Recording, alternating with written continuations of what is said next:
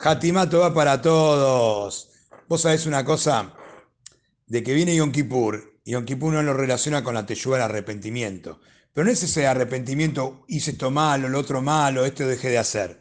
Sino, si vos ves la palabra teyuga, significa volver, regresar. ¿Qué significa en otras palabras? Que Dios me está diciendo, para mí vos sos importante y quiero que regreses y te acerques a mí.